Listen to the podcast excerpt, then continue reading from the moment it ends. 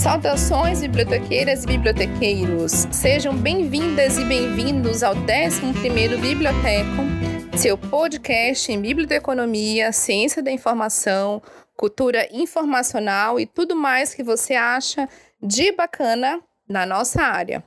Sou Andréa Souza da Silva, bibliotecária e professora do curso de Biblioteconomia da Universidade do Estado de Santa Catarina, a UDESC. Também ativista do movimento negro, do movimento associativo de biblioteconomia, membro do grupo Gestão da Liga Bibliotecária e hoje, meu Deus, estou aqui estreando como âncora desse maravilhoso podcast, a convite do meu grande amigo e parceiro Rafael Cavalcante. Meu Deus, que honra! Que honra, senhoras e senhores.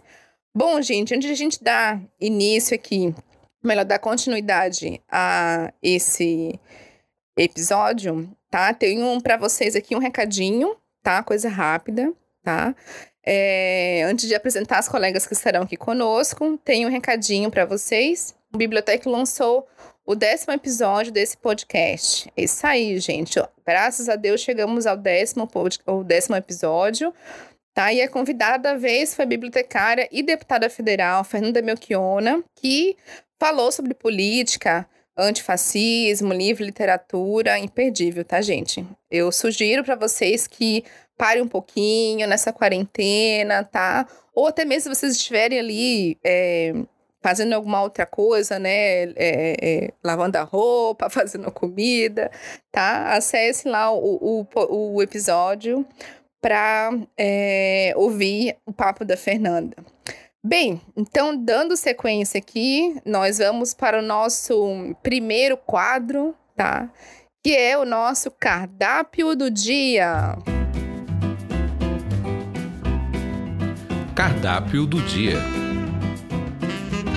Bom, meus queridos, hoje estamos aqui com duas bibliotecárias negras e gaúchas, tá? Não foi de propósito, foi coincidência esse convite, tá? De trazer essas duas é, bibliotecárias fantásticas aqui para o nosso episódio, né? Essas duas figuras, assim, né? Para quem não conhece, vão conhecer agora, tá? Já conheço elas há faz um bom tempo aí. Quando eu falo bom tempo, é mais de, de três anos, tá?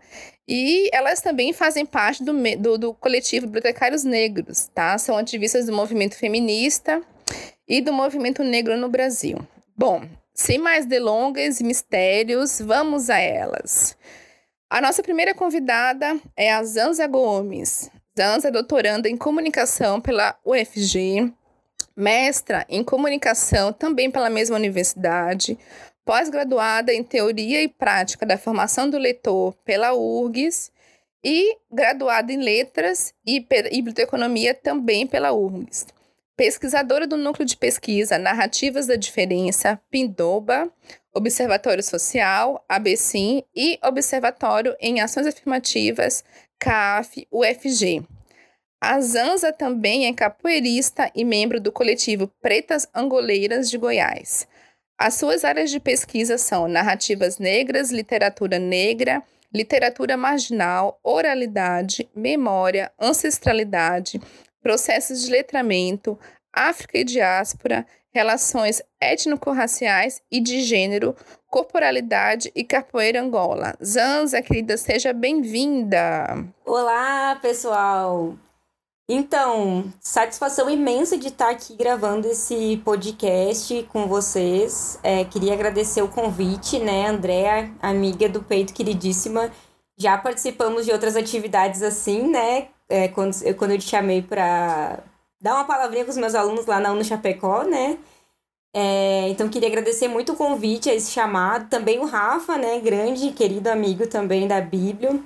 É, a gente pôde estar junto aí no, nesses encontros de biblioteconomia da vida, né? Então queria agradecer demais o convite, espero poder trocar uma ideia, né, sobre as nossas áreas de pesquisa, que a gente acha que é interessante para esse momento, principalmente para esse momento político que a gente está vivendo, né, as nossas presenças na universidade produzindo pesquisa e conhecimento aí na nossa área.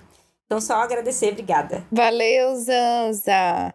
E a nossa segunda convidada, não menos importante, é a Franciele Garcês.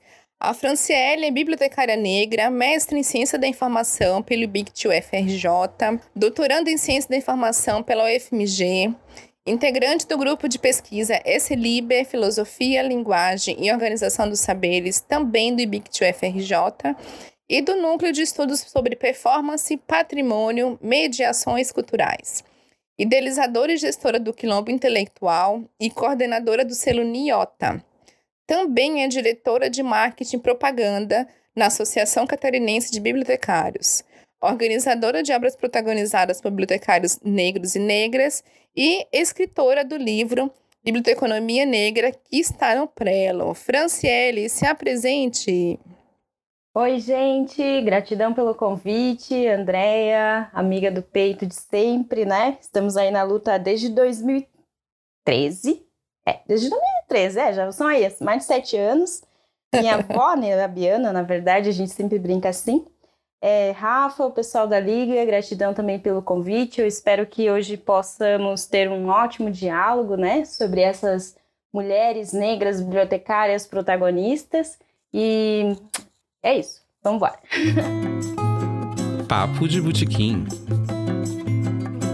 Vambora, gurias. Gurias, vocês sabem que esse podcast, ele tem um nome, né, que é bem convidativo, né? Chama-se Biblioteco. Então, o nosso próximo quadro é, tem um título de Papo de Botequim. O que, que vocês estão bebendo agora?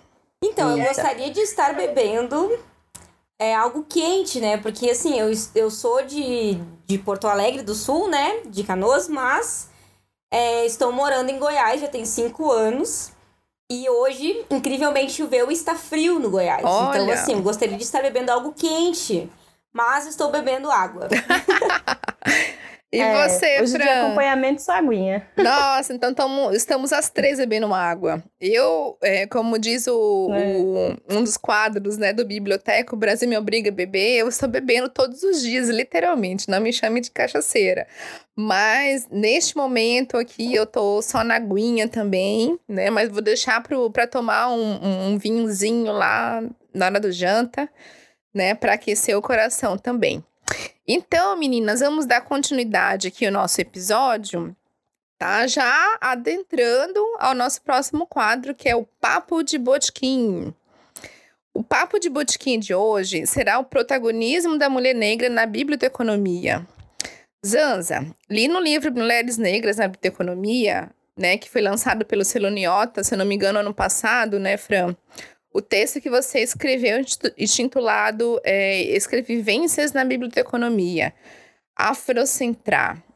Como todos os seus escritos, né, eu achei esse texto muito maravilhoso, né, porque ele é pontual, ele é leve, ele é simbólico, e ele serviu para que eu pudesse fazer para você a primeira pergunta desse papo de botequim, minha amiga. De que forma que você define o processo de escrevivência, por parte das bibliotecárias negras no ambiente de produção do conhecimento. Zanza, como que é afro, como que o afrocentrar deve existir? Ou melhor, como afrocentrar para existir? Então, complexo, né? É... Então, primeiro eu queria discutir um pouco é, da onde surgem né, esses conceitos. Eu trago o conceito da Conceição Evaristo, que é uma escritora negra, mineira, que tem uma produção literária né, é, em torno de seis livros já publicados e lançados no Brasil, entre eles romance, contos. É, e foi também a partir da obra dela que eu fiz a minha pesquisa no mestrado, que eu trabalhei com o livro Becos da Memória. Então, a partir do, do acesso à literatura da Conceição Evaristo, eu trago, tenho trazido para as minhas pesquisas na academia o conceito de escrevivência, né? Então, ela mesma é, conceitua ele né, como sendo escrever o vivido.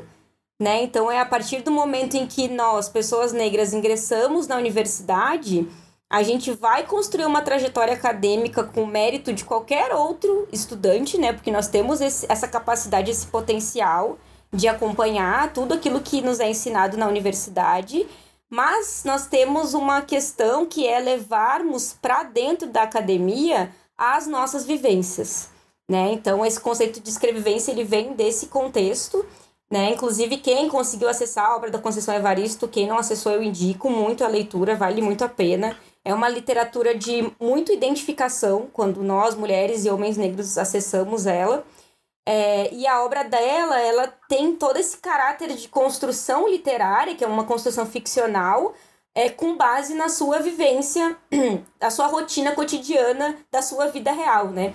Então, todas as personagens que estão na, na ficção de Conceição Evaristo, elas existem, né? E tranquilamente são encontradas ao longo da nossa vida, da nossa trajetória como mulheres negras e homens negros. É, e já o conceito de afrocentricidade é um conceito do Achante, que ele construiu também é, em parceria com a Ama Mazama, que são dois teóricos do campo da afrocentricidade. É, e aí esse conceito, ele é um conceito amplo, né? Ele vai envolver outras categorias, como o conceito de agência, por exemplo, vai fazer parte do conceito do entendimento de afrocentricidade, que seria um, um, um momento em que nós pessoas negras nos vendo na condição de africanas, ou seja, seria um momento é, anterior ao processo de colonização, ao processo de vinda para as Américas para serem escravizados, né? Então seria um processo anterior, ainda em África, quando a gente percebe que todo o nosso, nosso sistema de valores ele está orientado pela vivência africana.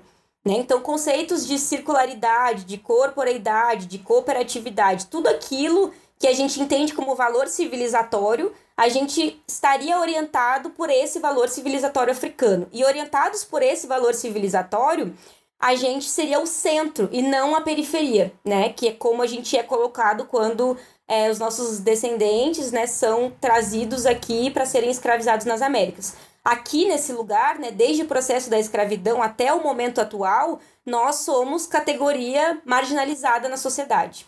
Né? Então a gente sempre vai se referir desse lugar, né? Ah, quem está à margem, né? Se a gente for pensar quem está à margem da sociedade dentro desse mundo eurocêntrico, é, somos nós, mulheres negras, homens negros, é, pessoas é, de outros pertencimentos é, raciais e étnicos de minoritários também, né? A gente poderia pegar a comunidade cigana, os indígenas, a própria questão de, de sexualidades também entraria dentro desse campo da margem.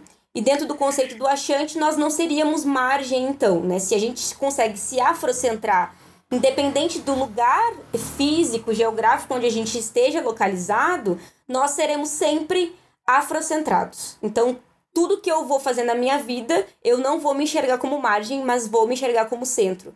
Então, os meus referenciais vão partir todo desse lugar.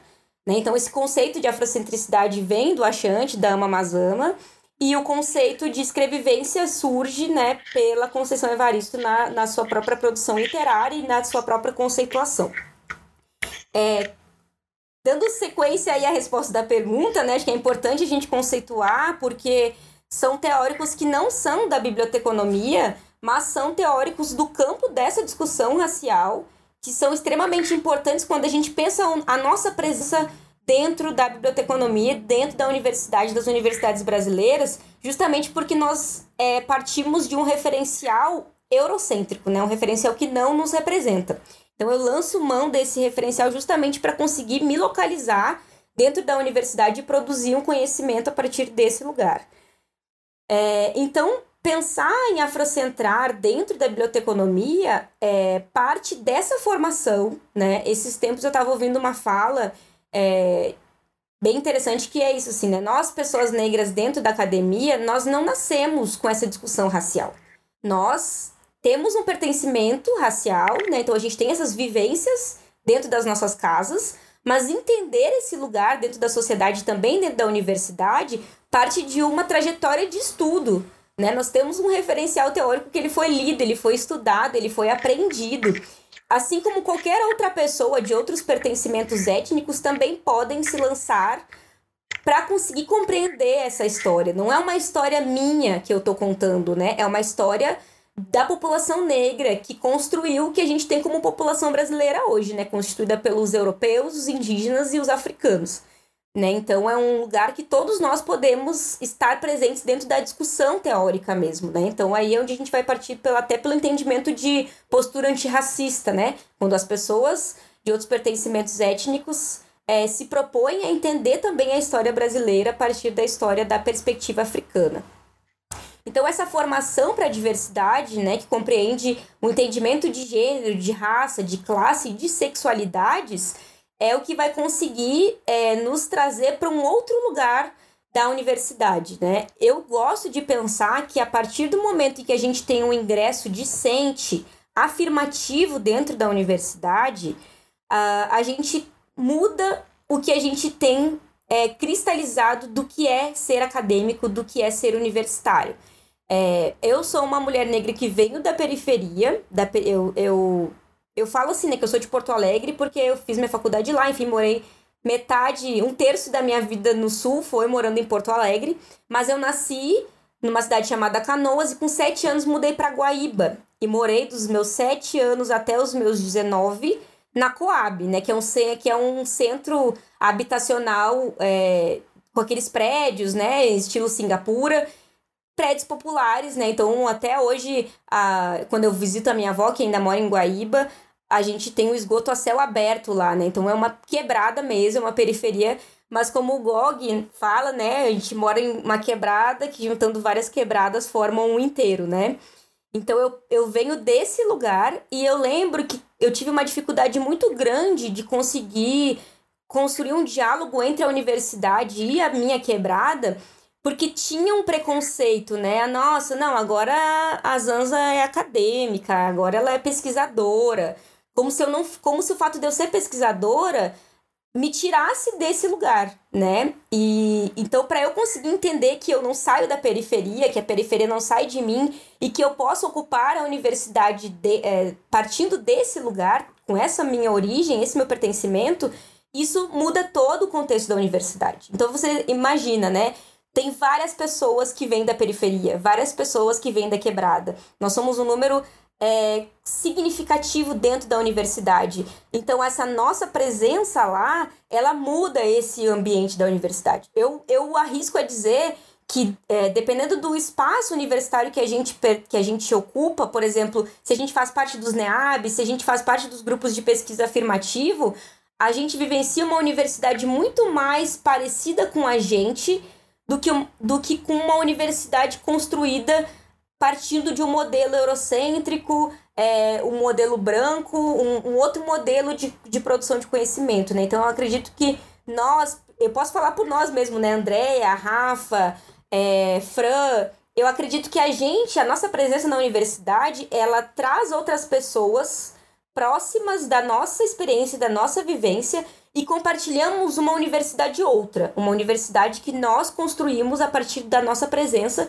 e, lógico, né, fortalecidas por aquele corpo docente que entrou, mesmo sendo uma minoria, mas que nos fortalece. Então, é, eu, eu pertenço hoje à Universidade Federal de Goiás e sou orientada por uma professora negra, lésbica, e sem dúvida a, o, o pertencimento dela me fortalece lá, porque eu também tenho essa, esse encontro é, por essas vivências que a gente compartilha, né? Então, nesse ponto, a gente vai ter muito forte, né? Essa possibilidade de afrocentrar dentro da universidade e também essa possibilidade de se conhecer dentro das nossas escrevivências, né? Então, é uma, é uma possibilidade que eu tenho de não negar as minhas origens quando eu entro na universidade e tenho possibilidade de falar, né? Eu tenho direito à voz.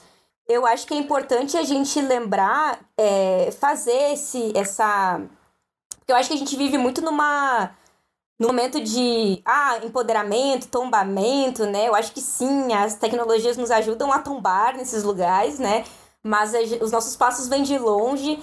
É, nós temos muitas referências de, de, de, pessoas negras da própria, do próprio movimento negro, da militância, é, mesmo sem essa filiação é, dentro de um movimento organizado, né?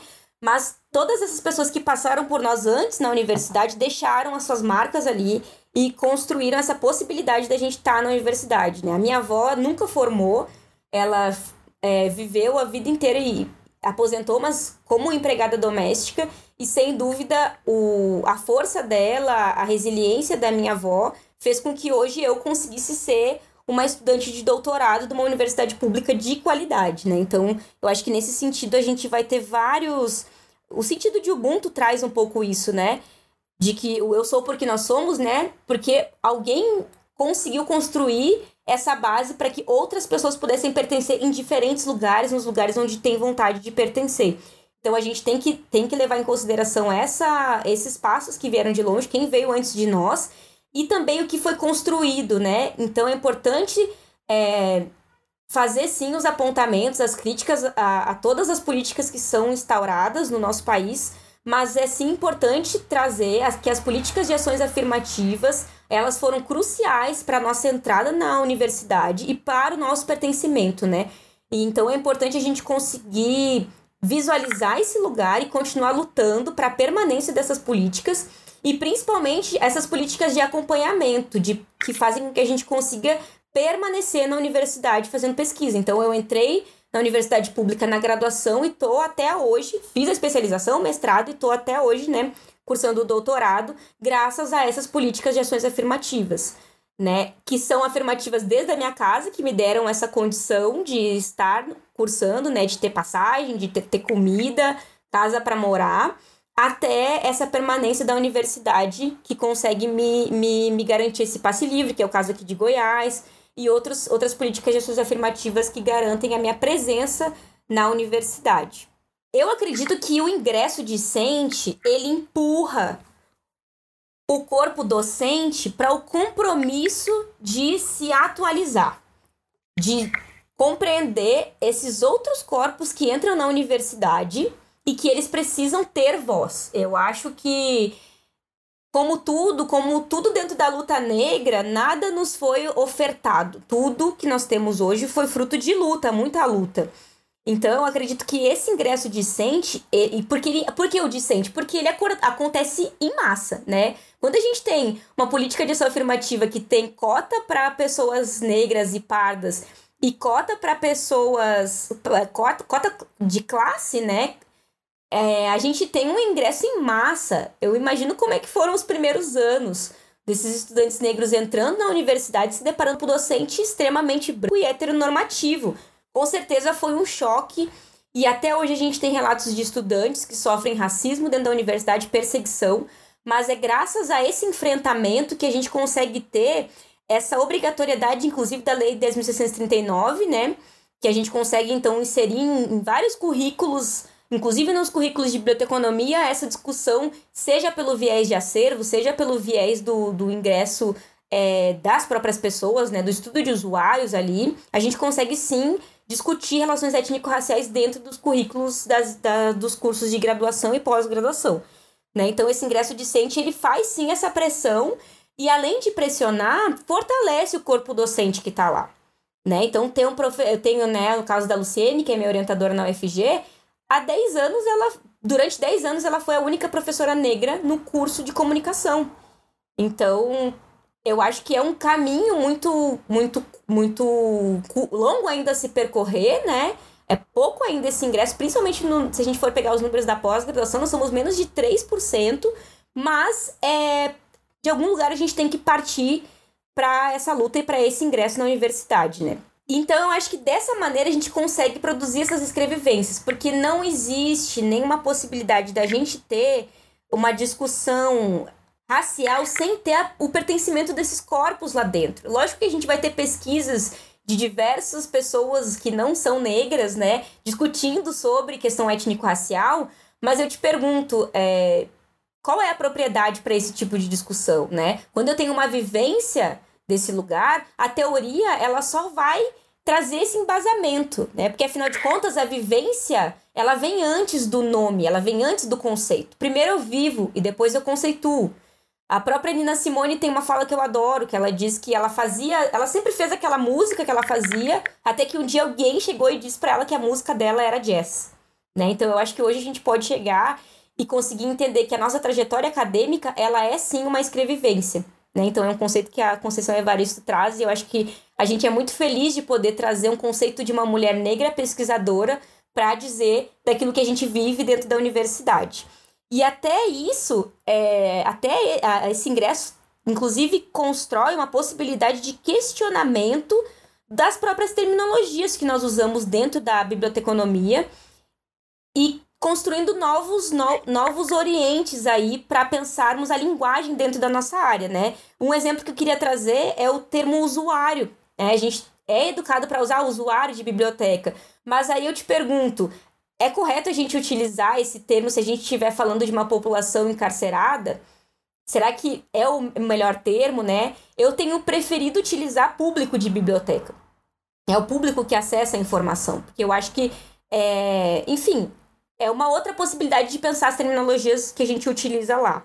E aí eu acho que para finalizar esse, esse primeiro momento, a humanização, né? A própria humanização dos procedimentos técnicos. Eu, eu, eu escrevi um texto já faz muito tempo falando, questionando um pouco sobre essa questão do, dos procedimentos técnicos, porque a biblioteconomia, ela na sua construção, ela, ela sempre foi uma biblioteconomia social. Né? Com o tempo ela foi se modificando, foi ficando tecnicista, hoje ela está bastante orientada para os meios de tecnologia de, de informação, mas para quem que a gente produz tudo isso? Para quem serve esse nosso conhecimento? Então, acho que quando a gente volta e observa que a biblioteconomia ela é uma biblioteconomia social, ela é feita para quem acessa a biblioteca. Então, eu preciso humanizar os meus procedimentos técnicos. E a partir do momento em que eu vou ter essa diversidade cursando a biblioteconomia, trazendo suas demandas particulares, que também são demandas compartilhadas, eu consigo ter essa necessidade de humanizar. Eu vou questionar um termo da CDD, eu vou questionar uma classificação, né? Porque eu não posso admitir que as religiões de matriz africana estejam inseridas dentro de uma numeração de ocultismo, por exemplo. Né? Então, é, essa presença afirmada dentro da universidade questiona esses nossos manuais, essas nossas regras, porque ela, ela tem uma necessidade de humanizar esses processos, né? Então, isso nunca teria sido possível se a gente tivesse é, pessoas brancas e de outros pertencimentos discutindo questões étnico-raciais sem essa vivência, né? Porque só a vivência consegue trazer esse incômodo, esse desconforto, que é você se ver muitas vezes classificado dentro de um campo de conhecimento que pouco te representa. É, então, esse ingresso docente-discente é, me traz sim esse, essa possibilidade de, de experienciar e de conceituar, né, o, o, e de trazer o conceito de escrevivência para a biblioteconomia.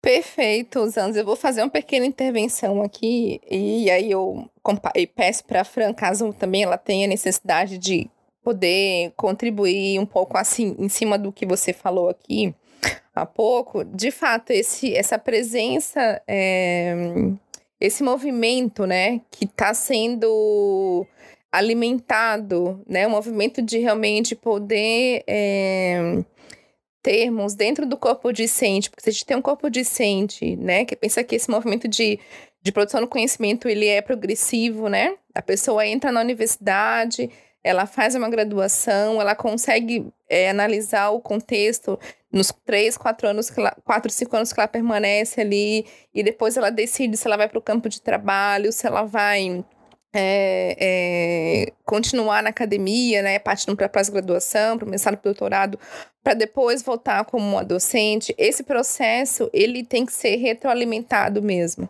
né, porque a gente precisa fazer com que é, esses pontos que você trouxe de transformação, que as universidades públicas, aí se tratando do curso de biblioteconomia, né, que está na maioria das, das escolas, das universidades públicas desse país, um processo de transformação. Por que, que eu digo isso, Zanz? É um pouco né, para fortalecer isso que você acabou de compartilhar conosco aqui. Nessa condição que eu estou hoje, né, que eu também que eu me considero parte desse movimento, não entrei na universidade por conta das políticas de cotas, é, mas eu era a única aluna negra do curso inteiro de biblioteconomia em 2004, quando foi o ano que eu me formei.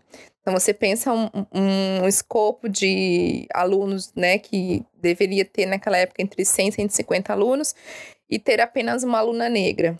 Quando o sistema de cotas foi implementado na UDESC, esse número, obviamente, como em outras universidades, ele foi ampliado. E isso também é, acabou é, atingindo né, em cheio e perfeitamente o curso de biblioteconomia. A gente vem, pelo menos eu que estou apenas né, nesses dois anos dentro da, da graduação como é, docente, mas por conhecer já o DESC há 18 anos, eu percebo nitidamente como esse movimento transformou a universidade. Ainda não chegou ao alcance de transformação que a gente deseja, né? Para que a gente possa, de fato, discutir essas questões que você mencionou agora, né? Produzir conhecimento, incentivar aí, no caso, como docente, de incentivar os alunos negros, né? Primeiro de construir a consciência neles e de é incentivá-los né, na, na produção, a, a, produzir conhecimento, né, diante de um contexto que ainda, por mais que é, esteja se transformando, ainda para a gente é um, um ambiente que não é tão, é, tão favorável, né? Que nos, nos deixe extremamente confortáveis do início ao fim da graduação, porque para aquele espaço de privilégios, nossos corpos são corpos que não deveriam estar ali. Né? Então, quando a gente tem um aluno que vem da periferia, que é, né, faz parte de um grupo social étnico também, que, que sempre foi dito que ele não poderia chegar a alcançar aquele espaço de privilégios, é, hoje eu vejo, não só com uma, uma, uma, docente negra, com uma bibliotecária negra, e isso eu comento com os meus colegas do departamento também, porque essa minha percepção tem que ser a percepção deles também. Há, necessidade desses professores brancos de ampliar os seus olhares, né, para entender o contexto dos alunos negros especificamente. Não que eles não tenham que olhar para o restante do corpo discente, não que eles não tenham que olhar também para o corpo discente de alunos brancos que também vêm da periferia, mas em se tratando de é, alunos negros e alunos indígenas, que ainda não é o caso da UDESC, a UDESC tem um número muito pequeno de alunos indígenas, mas o número de alunos negros vem aumentando a cada vestibular e isso é muito bom é que eles façam uma autorreflexão, né? E que eles realmente consigam fazer é, com que essa autoanálise é, possibilite ao aluno que ele possa produzir conhecimento, né? E essa produção do conhecimento seja atrelado ao seu ser, né? Para que de fato, esse processo de descrevivência, de vivenciar e escrever a sua vivência, seja algo muito, muito benéfico, né? E que possibilite a ele, a, a, a, dê a ele a chance dele continuar naquele espaço onde ele está, né? Então, é, é, sermos bibliotecários, né, ou seja, sermos alunos de biblioteconomia, sermos alunos de pós-graduação, né, é, é um processo muito, eu digo que ele é um processo desafiante, né, é desafiante para a gente, por mais que a gente esteja aí munidos de, de, de um nível de intelectualidade que os nossos ancestrais não tiveram, né, mas que nós estejamos munidos aí de argumentos para fortalecer a nossa presença nesse espaço onde existe, é, que, é, que é, tem como base né, o racismo estrutural e que o racismo epistêmico também não deixa de existir, né? É, seja um, um ambiente que promova realmente transformações, né? Não, eu, eu me sinto super contemplada por a, pela abordagem da Zanza e super concordo. É engraçado que, é, mesmo sendo mulheres negras de, do mesmo estado, temos é, também. É, viemos de lugares diferentes, né? Enquanto ela vem aí da, do movimento da, da periferia, eu venho da zona rural, né? De uma cidade do terceiro subdistrito, né? Então, eu acho que isso também mostra o quanto a gente teve que lutar e enfrentar muitas vezes, é, quase que diariamente, um racismo, né? Porque trazemos é, dentro de nós é, toda uma, uma questão de dificuldades mesmo, né? Enquanto muita gente aí que teve todos os privilégios de ter pai, mãe para manter, é, a mulher negra ela vai entrar muitas vezes na universidade com uma idade mais avançada, ela vai ter é, dificuldades é, de interpretar aquele contexto acadêmico, né?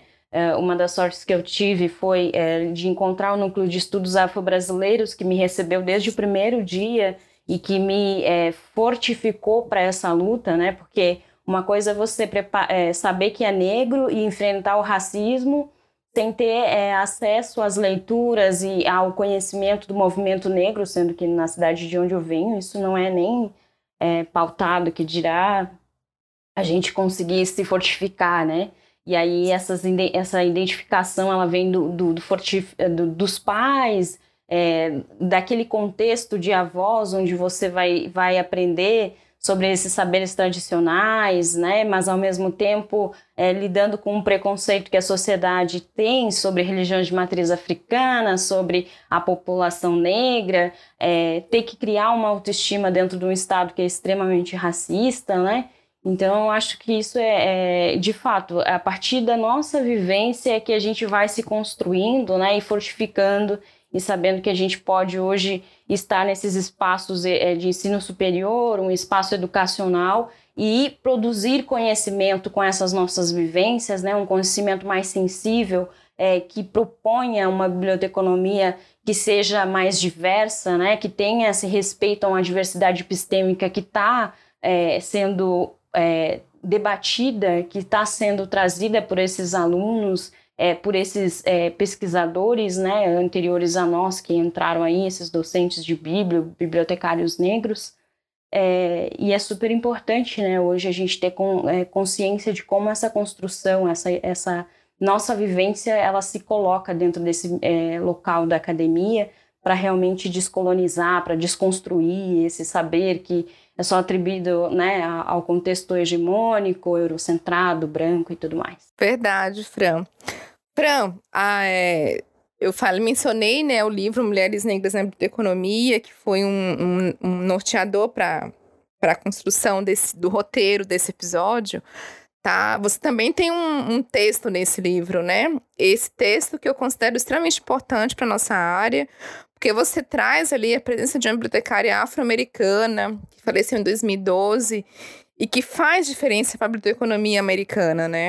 Então, diante de todo esse contexto de vida e atuação profissional da Clara Jones, que é essa protagonista do seu texto, como é que você enxerga que deve ter sido a atuação profissional dessa figura nos espaços que ela ocupou, né, durante a sua, a sua trajetória, sua vida profissional, principalmente nas instituições que representam a categoria diante de todo o racismo estrutural sempre presente nesses espaços. A Clara Stanton Jones, ela é uma mulher extremamente inspiradora, né? Como, quando a gente vê é, como ela combateu o racismo dentro da, do contexto que ela tem, né? Porque ela vem aí da década de 1970, onde ela vai se graduar, e primeiramente ela se torna uma, educa uma educadora, né? E depois ela vai passar a ter é, um bacharelado em história, outro bacharelado em letras. Então, essa mulher ela vem né, de um contexto um pouco diferente de mim da Zanza, porque ela vem de um contexto de família de classe média dos Estados Unidos, pais e mães negros, né, mas num contexto da classe operária, que lá naquela época era uma considerada uma classe média, né? É, o enfrentamento do racismo dentro do ambiente dos Estados Unidos, principalmente aí na, na, na década da segregação e tal, ele é, foi, é, além do racismo ele ser mais é, é explícito, ele também é, tinha, ele é, como no Brasil, estruturador dessas relações, né? Então, uh, quando nós vemos que, por exemplo, a Clara Stanton Jones, ela estudou em escola pública durante a vida dela e não considerava que a biblioteconomia poderia ser um caminho para ela seguir, porque ela não tinha inspiração de bibliotecárias negras e negras atuantes, né, em serviços em prol da comunidade negra e tudo mais algo que para nós hoje a gente não poderia é, hipoteticamente dizer isso porque nós temos bibliotecárias e bibliotecários negros que vieram antes de nós, né? Pensando na Ana Virgínia Pinheiro, a professora Maria Aparecida Moura, a Miriam de Aquino, né? E outras mulheres, né? A professora Yara Bittencourt e outras mulheres que é, estiveram enquanto corpos negros dentro da, biblio, da biblioteconomia, né, atuando muitas vezes como docente ou profissionais, inclusive dentro da própria Biblioteca Nacional, e que é, se tornaram é, mulheres que nos inspiraram muitas vezes né, a construir essa carreira em prol da, das questões étnico-raciais, pensando a população negra, pensando o protagonismo de bibliotecários negros é, para serem vistos como é, intelectuais e não somente como mão de obra dentro da profissão. Né? É, quando nós vamos, então, para esse movimento, que é a Black Librarianship, né, que é uma biblioteconomia negra americana, criada aí é, por vários é, bibliotecários negros, não negros, é, bibliófilos e bibliógrafos, a gente vai ver que a, a Clara Stanton Jones ela se destaca é, como uma bibliotecária que enfrentou, dentro da ala, no caso, ela foi uma das mulheres que é, enfrentou o racismo, o sexismo, então ela lutou para a implementação de uma resolução né, que fosse é, desconstruir a, a questão de, do racismo dentro da, da ala, porque nós temos no histórico da ala muitos casos onde é, os conselheiros, as pessoas que faziam parte desse, dessa associação, elas sofreram racismo, então a, as pessoas bibliotecárias negras elas se é, engajaram em prol de, de lutar não só pela formação né, de biblioteconomia, mas também é, de lutar pelo respeito desses profissionais. Né? É, enquanto bibliotecária da Biblioteca Pública de Detroit, eu, eu, admiro muito a carreira dela de mais de 30 anos, porque ela conseguiu pensar, então, olhar para essa comunidade que está dentro da. que faz parte, né, que é a, a, a população que frequenta essa, essa biblioteca, e não só olhar para ela, mas utilizar os conhecimentos, né, os saberes que aquela comunidade tem para fazer com que ela se aproximasse da biblioteca e considerasse a biblioteca como também sua, né? A população afro-americana, por exemplo, que ela pegou é, e criou um, um software, né, chamado TIP, que é The Information Place, que a gente fala, que é usado então até hoje nas bibliotecas americanas, por quê? Porque ele utiliza um conhecimento dessas comunidades para indexar, para armazenar, para recuperar os materiais que ela que, que essa própria comunidade vai utilizar, que vai é, estudar, né? Então, é, ela foi extremamente inovadora, trazendo essas outras estratégias, né, é, para é, agregar o conhecimento que a comunidade produz dentro da própria biblioteca. Obviamente que aí, quando a gente vai pensar no racismo, né, é, é, ela virou diretora da, dessa biblioteca, foi a primeira diretora de uma biblioteca pública dos Estados Unidos, e aí, quando a gente vê é, o processo de votação para que ela se tornasse essa bibliotecária, eram 80 membros brancos, né, que foram lá e votaram é, contra a participação dela. Inclusive, quando ela se tornou essa mulher diretora, essas populações, essas pessoas brancas, é, diretoras e, e homens, né, eles foram lá e muitos deles saíram porque não concordavam com, com o fato de uma mulher negra está num lugar de decisão, né? E principalmente é, de trazer, é, levar né, a, a informação para essa, essa população americana e tal, é, justamente por toda a trajetória que ela tinha tido. É, é, óbvio que eu percebo também que ela teve muita resiliência para tratar com essas questões, né? Então, ela já sabia que enquanto um corpo negro dentro de uma biblioteca, ela ia de fato causar esse impacto, até porque é, ela, ela foi uma das primeiras formadas, né, pela, pelo Instituto Hampton. E quando a gente, perdão, pela Escola de Michigan, e quando a gente vai ver os protestos contra é, o fato dela virar a bibliotecária, é, a diretora desta, desta instituição, quando a gente vê como a mídia vai lá e faz toda uma uma campanha para que ela não seja a pessoa eleita, isso para virar diretora, né? Que dirá é, em um outro cargo maior. E mesmo assim, a estratégia dessa mulher negra bibliotecária foi pensar na população jovem, como a Zanza falou, né? Pensar nesses discentes, nesses recém é, profissionais, nos profissionais recém-formados e ver o que, que eles têm de ideias inovadoras, né? O que, que eles pensam para melhorar a profissão, para desenvolver os serviços que vão de fato acolher essa comunidade, que vão de fato fazer essa comunidade é, considerar a biblioteca como um lugar de pertencimento dela, né? Que ela pode ir lá é, sentar, utilizar o, o, que ela encontrar, é, se apropriar daquele conhecimento que ela que ela leu né? E para mudar a sua estrutura sua, e transformar a sua, a sua realidade social, né?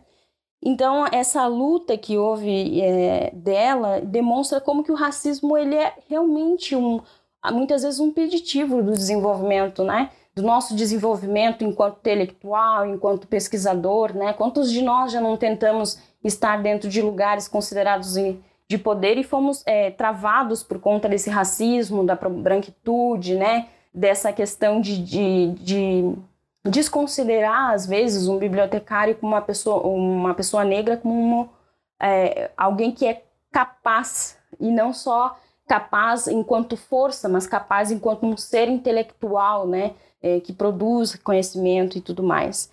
É, então ela usou essas ferramentas, né, educacionais para trazer essa população, ferramentas tecnológicas, né, criou várias agências de bibliotecas, programas de divulgação para incentivo e uso dessas bibliotecas por essas comunidades. É, quando a gente vê também é, que o racismo ele, ele faz, fazia muito, né, na minha percepção, ele fez muito parte da, da vivência dela, é, de outras reportagens que eu é, tive acesso, mas que não botei no capítulo, e como que ela foi lá e, e, e, e se ligou a essas pessoas que pensavam como ela para poder enfrentar, né? Então a união entre nós, bibliotecários, também é muito importante, principalmente é, hoje, por exemplo, com, nós já temos o nosso primeiro encontro de bibliotecários negros e bibliotecários antirracistas, que é, no primeiro encontro feito na UDESC, do qual tu também, Andréa, foi é, uma das coordenadoras, e a Zanz esteve lá compartilhando os conhecimentos conosco, pra, fazendo uma troca de, de conhecimento muito importante né, para a nossa comunidade. É, a gente vê que a união é algo que realmente faz com que é, se enfrente o racismo, né?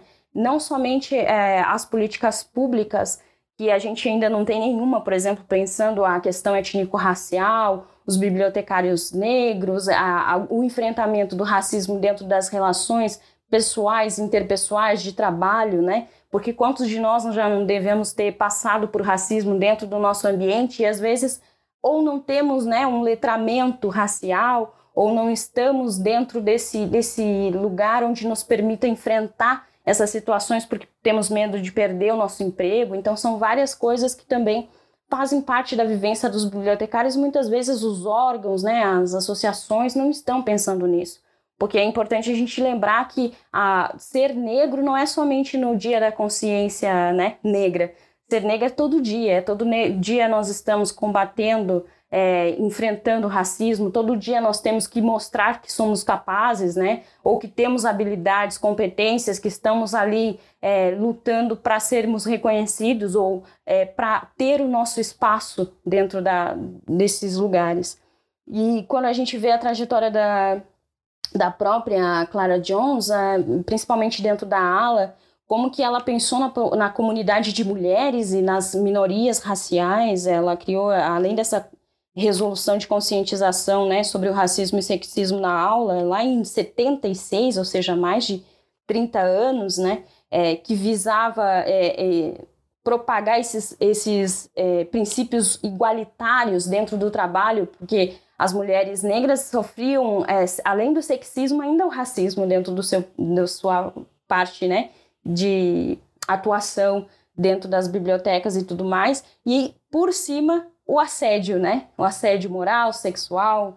Então, são coisas que realmente até hoje a gente tem e que não está muito diferente da situação dos Estados Unidos da década de 70, né? É, ela também assumiu, né, como a presidente da ala lá na década de no ano de 76, é, numa conferência da ala, porque é, perderam um o presidente e por conta disso ela se tornou a, a presidente, né, a primeira presidente negra, depois dela veio o J. Jose veio outras pessoas, mas ela foi realmente que enfrentou esse primeiro lugar, né? E aí, dentro de, dessa, como presidente, ela foi lá e criou é, algumas políticas de oportunidades iguais de emprego, é, criou bolsas de estudos visando trazer essa população de estudantes negros, de outros pertencimentos étnicos para dentro da biblioteconomia, né? É, fez realmente uma integração é, de vários movimentos, então ela fazia parte de Conselho de Mulheres Negras, de Conselho de, de, de bibliotecas, né, biblioteca pública, biblioteca é, comunitária, e também a gente percebe que é a partir dessa, dessa percepção né, de, do todo, ou seja, a biblioteconomia ela tem que olhar para as pessoas que estão ali, que precisam de informação, que têm necessidades específicas, mas que também é, elas o serviço que a gente presta não tem que ser só focado naquilo que é fazer a, a, questão técnica da nossa profissão, mas sim olhar para as pessoas, né? Ver o que elas precisam e a partir disso trazer essas pessoas também para colaborar é, na transformação dessa biblioteca como um lugar que seja delas. E, e essa percepção de que a Clara Jones traz é que a gente tem que enfrentar o racismo, o sexismo e tudo mais, e tem que olhar para essas comunidades que, que estão dentro da. que vão para a biblioteca, ou que muitas vezes não consideram a biblioteca como um lugar seu também, né? Se a gente for pensar no Brasil, muitos de nós é, não temos, muitos de nós que somos negros e negras não temos experiências positivas dentro da biblioteca, né? E, ou com bibliotecários, que é outro ponto também. Porque a gente não pode esquecer que o bibliotecário ele também traz dentro da sua profissão é, e dentro de si e que leva para a sua profissão os preconceitos, né? É, a branquitude também está aí, o racismo estrutural e que estrutura as relações né, de trabalho, as relações interpessoais e relações que a gente tem com as outras pessoas. O nosso currículo também, que precisa de uma reformulação para trazer essa, esses intelectuais negros que produziram na biblioteconomia, porque não é possível que uh, hoje, com como a gente demonstrou na, na dissertação né, que eu fiz lá no IBICT, nós temos uma vasta produção sobre a, a, as questões étnico-raciais com o protagonismo de pessoas negras e sobre pessoas negras ou sobre a necessidade de informação para a população negra e muitos dos nossos professores não têm sequer conhecimento do que é isso, né? Ou sequer sabe citar para nós um intelectual negro dentro da nossa área. Então, acredito que a partir dessa vivência da, da Clara Stanton Jones, dá para a gente perceber o nosso contexto e ver que ela atuou lá de uma forma que né, usou a resiliência, enfrentou racismo, criou é, instrumentos de políticas para desconstruir o racismo, o sexismo e o assédio que, essas, que mulheres e populações minoritárias é, sofriam, mas que também ela se juntou é, com outros profissionais que buscavam né, uma, um lugar melhor para essas pessoas e que é, lutavam pela luta antirracista também. Né? É, de fato, né, é, termos conhecimento de pessoas, né, que vieram antes da gente, que contribuíram para a área, que fazem parte do nosso grupo étnico, quando a gente fala com essa entonação, é justamente porque a representatividade, para a gente, ela tem vários conceitos, né? é, ter uma pessoa é, negra como bibliotecária, é, o que, que fez né, pela categoria, pelas pessoas, pela população, né, durante sua trajetória profissional, é, nos traz aí uma, uma, um conceito de representatividade muito maior do que aquele que a gente é, lê no dicionário, né? Tem um, tem um, tem uma conotação muito mais é, potente, no sentido de que essa potência ela nos estimula a continuar, né, a fazer o que a gente deseja, nos estimula no sentido de que ela teve uma experiência, então ela já traz para gente um caminho que deve ser seguido, né? E nos mostra o quanto que a gente tem capacidade de fato para fazer aquilo que a gente deseja fazer, né? Não sei se a Zanza tem alguma, alguma contribuição para dar em cima dessa, dessa fala da Fran. A gente tem apenas 10 minutinhos. Eu ainda tenho mais uma pergunta para vocês. Ai, meu Deus. Gente, eu sou, eu sou âncora de primeira viagem. Por favor, considerem. Não, então só um breve comentário, assim, eu queria agradecer, Fran, por tu trazer essa intelectual para nós, como a Andrea falou, é de extrema importância a gente buscar essas nossas referências, porque elas existem, né? Então, eu acho que a gente poder lançar mão dessas referências, trazer para o nosso cotidiano, para as nossas escritas e para as nossas práticas, principalmente, né? Porque tanto no ambiente da biblioteca, das, das unidades de informação de modo geral, assim como no ambiente acadêmico, no ensino de biblioteconomia, trazer a perspectiva dessas referências, inclusive dizer que Ranganathan era preto, é, faz toda a diferença. Né? Verdade, né? ele, não, não, não, ele não pode ser embranquecido como fizeram com Machado de Assis, por favor.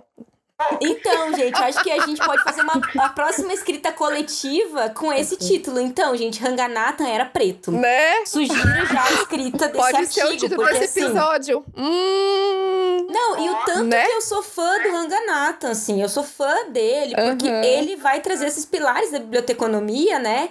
Ó, Para cada livro o seu leitor, para cada leitor o seu livro, poupe o tempo do leitor, coisas que a gente tá batendo na tecla até hoje para dizer. E eu acho que quando a gente tem esse olhar, é, de novo, esse olhar racial, é, essa, essa, essa percepção afirmativa de quem nós somos na universidade, é, a gente consegue transformar esse ambiente, né? E eu acho que uma coisa que foi crucial na fala que a Fran trouxe é que essa intelectual ela não construiu isso sozinha, né? Ninguém constrói nada sozinho em espaço algum. A gente constrói dentro de uma coletividade, né? Então acho que tanto bibliotecárias e bibliotecários quanto o corpo docente, ele Uhum. precisa sair daquele pedestal de achar que vem para a universidade um aluno sem luz e que ele vai ser iluminado pelo Verdade. corpo docente, sendo que esse corpo docente não Uhum. sai do seu pedestal. Ele não sai para olhar essa realidade diferente, essa realidade outra, que, que não tá, não faz parte do seu cotidiano, né? Então eu acho que essa essa condição de detentor do conhecimento que também nós, como bibliotecárias, tivemos essa formação, né? Como se só a gente soubesse que os- o, o público de biblioteca não sabe, a gente vai ter que ensinar ele. É, isso tem que cair por terra, porque senão a gente não consegue transformar a, reali- a nossa realidade enquanto profissionais e nem a realidade da pessoa que entra. Como a Fran falou, muitas de nós não nos sentimos pertencentes às bibliotecas. E por quê? Né? Por que, que o Sérgio Vaz, por que, que o crioulo canta, né? Que os saraus tiveram que invadir os botecos, né? Porque Aham. biblioteca não era lugar pra gente estar lá. né? Exatamente. Então a gente acaba ocupando outros espaços para produzir conhecimento. E nós somos, sim, independente do nosso, do nosso lugar de, de pertencimento social e de localização geográfica, mesmo seja no campo, É, seja na periferia, nesses lugares se produz conhecimento.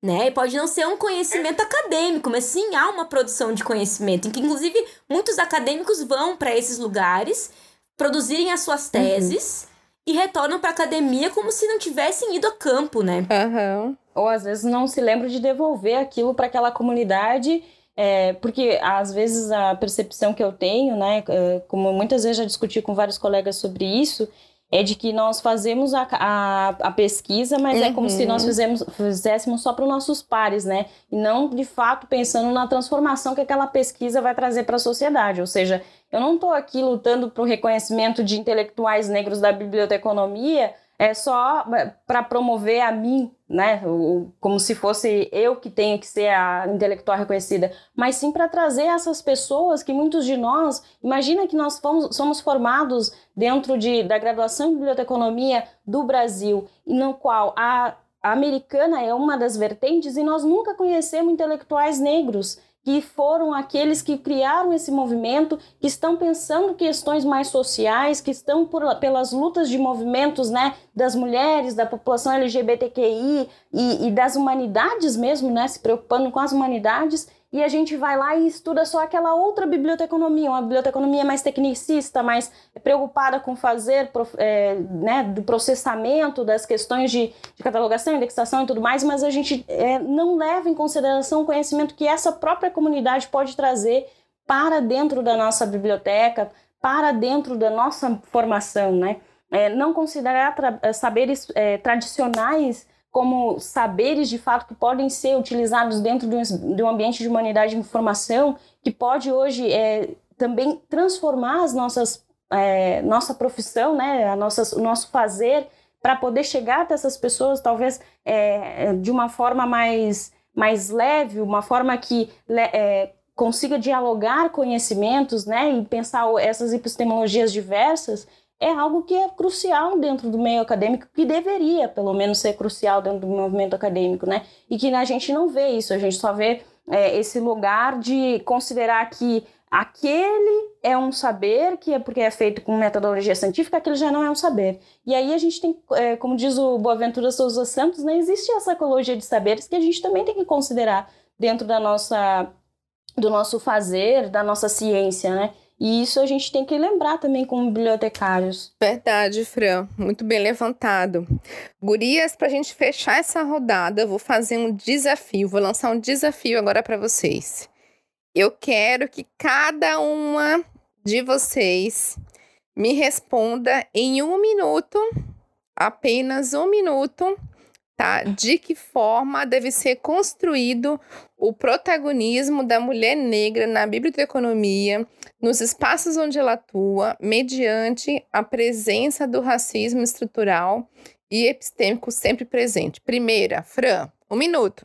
É, eu acho que para desconstruir, a gente primeiro tem que ler mulheres negras. Então, leia mulheres negras, estude o pensamento dessas mulheres, utilize é, isso nas suas citações, nos seus artigos, né, nas suas teses. Eu, se, se fosse possível, não sei se vai ser, mas eu gostaria muito de escrever uma tese onde 99% fossem intelectuais, mulheres negras da biblioteconomia. Estou lutando muito para isso.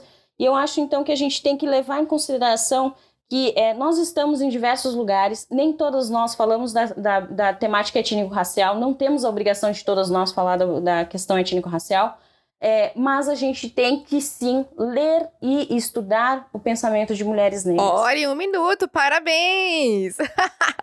Agora, Zanza! Então, eu, eu acho que eu mudei muito um pouco minha, muito a minha visão sobre protagonismo. É, porque eu achava que protagonismo era aquela pessoa que estava dentro dos lugares de discussão de poder e que ela tinha uma, uma presença afirmativa, curso. É, mas depois, com o tempo, eu fui perceber que a própria presença do corpo negro em qualquer espaço de poder ela já causa um incômodo. E eu entendo que essa presença, ela exige um protagonismo. Então, eu acho que é um caminho um pouco inverso, assim.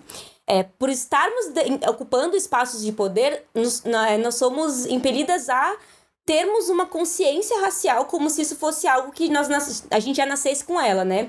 Então eu acho que a própria presença, eu tenho muito na minha memória a professora Yara Neves, que foi minha professora na biblioteconomia. Ela nunca discutiu relações étnico-raciais, mas ela era uma bibliotecária negra, ela era uma professora negra e ela era a única.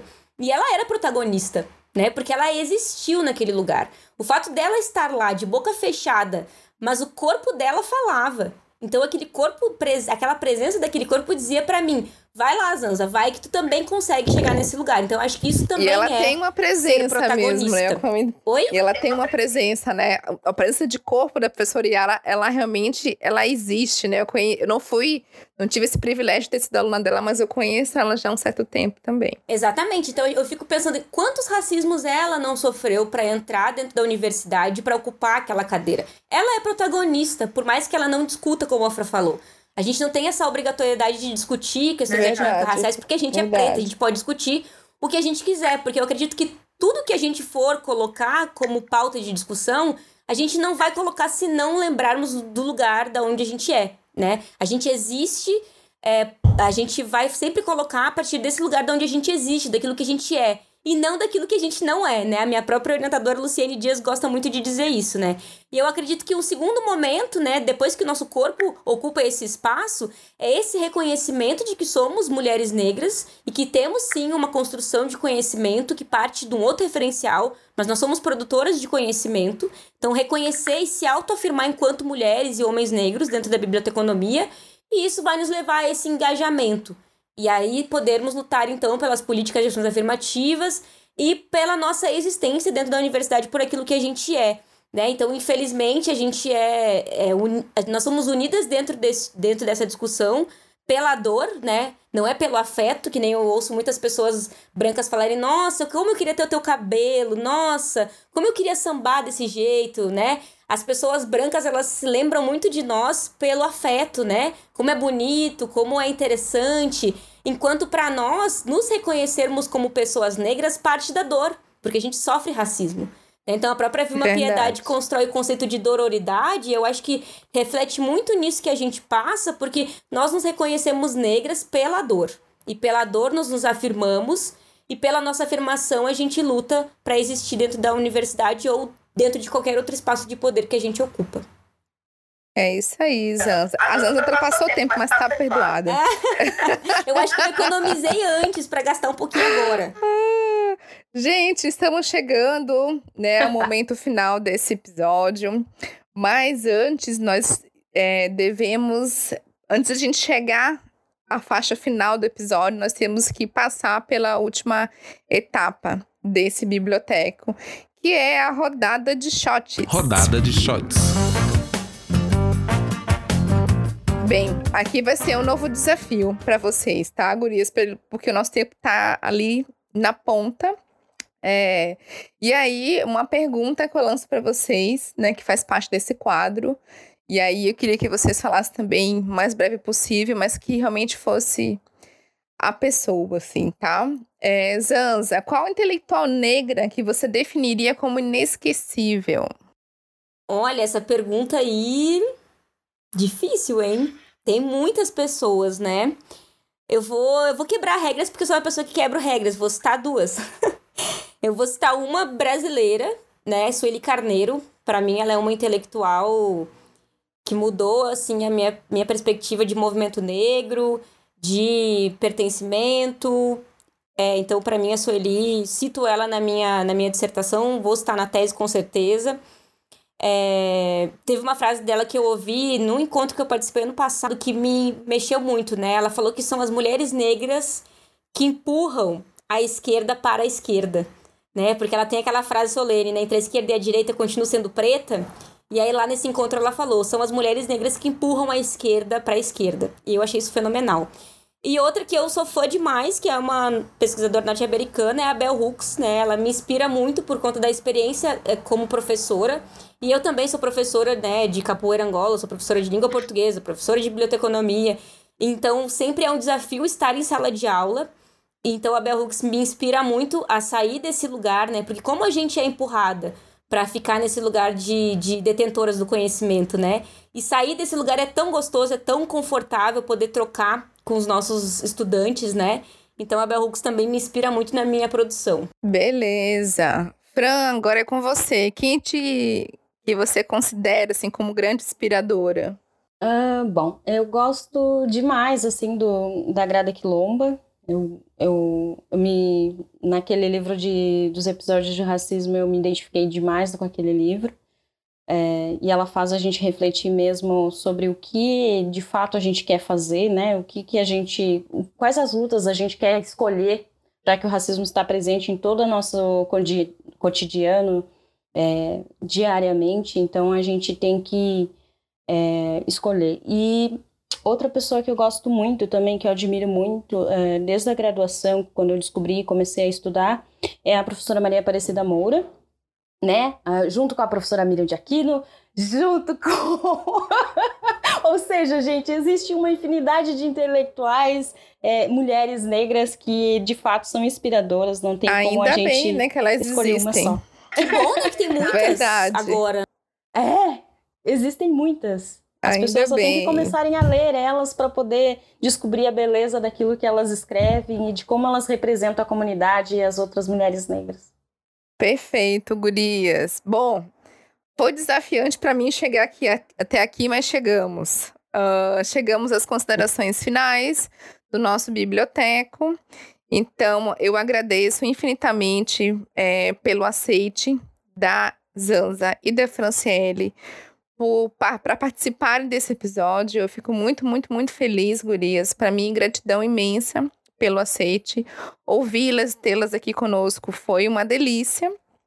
Portanto, peço que cada uma se despeça brevemente, né? Desejando aqui que esse encontro seja o primeiro de muitos. Olha, eu vou falar que assim, ó, vocês são meus crushes, né? Eu sou crush, eu, a liga a liga é, eu sou crush, a liga é meu crush, a Fran e a e a Andrea são os meus crushes assim da área. Eu sou muito fã de vocês real, assim. Admiro demais o trabalho de vocês, vocês me inspiram. Então eu tô muito feliz de poder ter participado desse podcast e que a gente tenha aí uma trajetória longa, que a gente possa produzir muitas coisas ainda juntas, ocupando esse espaço, né, das bibliotecas, o, o espaço da universidade. Eu acho que a gente tem muito potencial. Somos jovens ainda, né, embora os cabelos brancos. Então, eu acho que a gente ainda tem muito para contribuir Com certeza. para a biblioteconomia. Eu acho que a gente pode, tem um potencial muito grande de construir as nossas narrativas afirmativas aí dentro da nossa área, né, que nós escolhemos e não vamos abandonar. Jamais. E é isso, queria agradecer aí a participação, a escuta, né, de quem vai nos ouvir aí. É isso. Valeu, Zanza. Fran, contigo.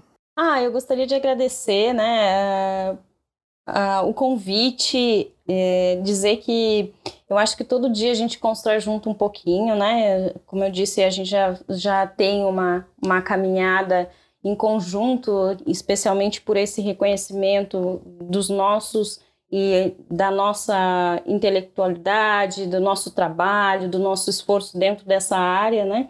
E para além da área, somos mulheres e homens negros uhum. que hoje estão aí enfrentando uma sociedade racista, eurocêntrica, e, e só com o embate mesmo intelectual, argumentativo, e às vezes, né, com os punhos, quem sabe, é que a gente vai conseguir mudar é, alguma coisa, né, dentro do, do que nós temos hoje. Então, gratidão ao Rafa, à Andrea, a, a, todo o pessoal da liga que diariamente eu tenho né, a, a, sorte de ter contato e de trocar figurinhas. E a Zanza, que é uma pessoa que eu admiro muito e que privilégio foi o meu ter dividido hoje esse episódio com vocês, gurias. E para quem nos escuta, um abraço e estamos aí para o diálogo. Gente, eu também me despeço aqui de vocês. Eu quero dizer uma coisa. Eu tenho certeza que os nossos ancestrais estão muito felizes com esse momento, né? De, de ter, de estarem três mulheres negras, três bibliotecárias negras no mesmo momento, no mesmo espaço, para falar da nossa negritude e da nossa responsa da nossa, das nossas responsabilidades, da nossa representatividade dentro da nossa área de atuação. Bom, eu admiro as duas, não vou dizer mais uma vez isso, senão vou chorar aqui, né? E agradeço pelo, pela participação mais uma vez, né? É, aqui no Biblioteco. E, pessoal, até o próximo episódio. Um abraços!